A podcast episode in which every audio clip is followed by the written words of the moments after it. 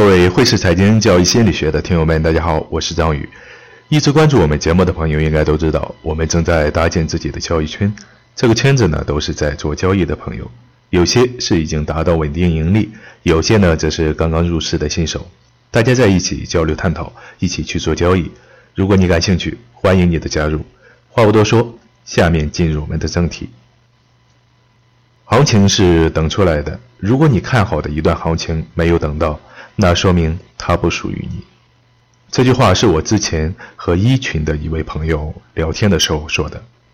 他在外汇市场交易了有两年的时间，做的也是短线交易，有着自己的交易系统，而且完善程度可以说是高于平常人的水平。但就有一点缺乏耐心。我们是在一年之前认识的，这位兄弟呢比较热情，平常和我交流的也很多。几乎是每个月都会发给我自己的交易截图，让我看一看。他是以月为单位查看自己的收获，分析总结自己的优缺点。在交流的过程中呢，我自己也学到很多，而且本身我也非常喜欢和这些信任我的朋友聊天。一位对我有恩的哥哥经常对我说一句话：“学到的就要教人，教的过程，学的过程。”所以我会把自己的一些东西分享给别人，分享的过程也是我自己学习提高的一个过程。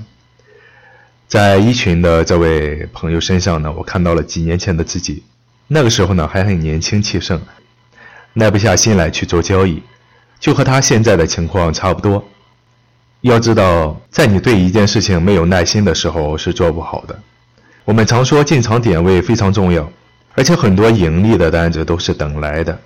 其原因就是耐心等来了一个合适的进场点位，这对于短线交易者尤为重要。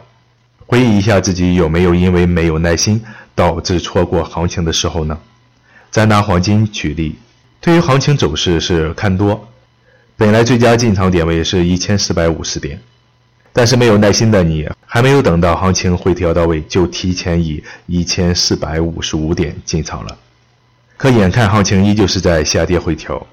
所以只好设置了常规五美金的止损空间，也就是一千四百五十的止损点，但行情却一直下跌至一千四百四十八点，然后急速上涨，就此错过了这一波行情。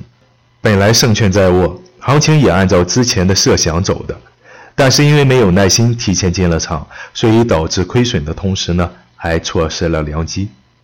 现实交易中还有很多因为没有耐心。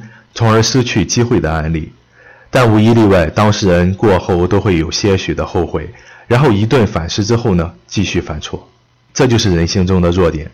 平常的事情还好，但是交易往往就是一瞬间无法弥补。